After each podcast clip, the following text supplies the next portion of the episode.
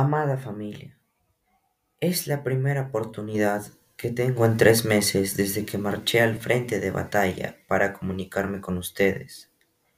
Como se imaginarán, me corroe un sentimiento de angustia por no tener noticias suyas. La situación acá es sumamente difícil. Padezco de insomnio y hay días en los que soy presa de crisis de pánico al ver cómo mis compañeros de armas caen en la batalla o son heridos de gravedad. La guerra es un acto demencial y una locura, por lo que le imploro a Dios que acabe pronto con esta pesadilla.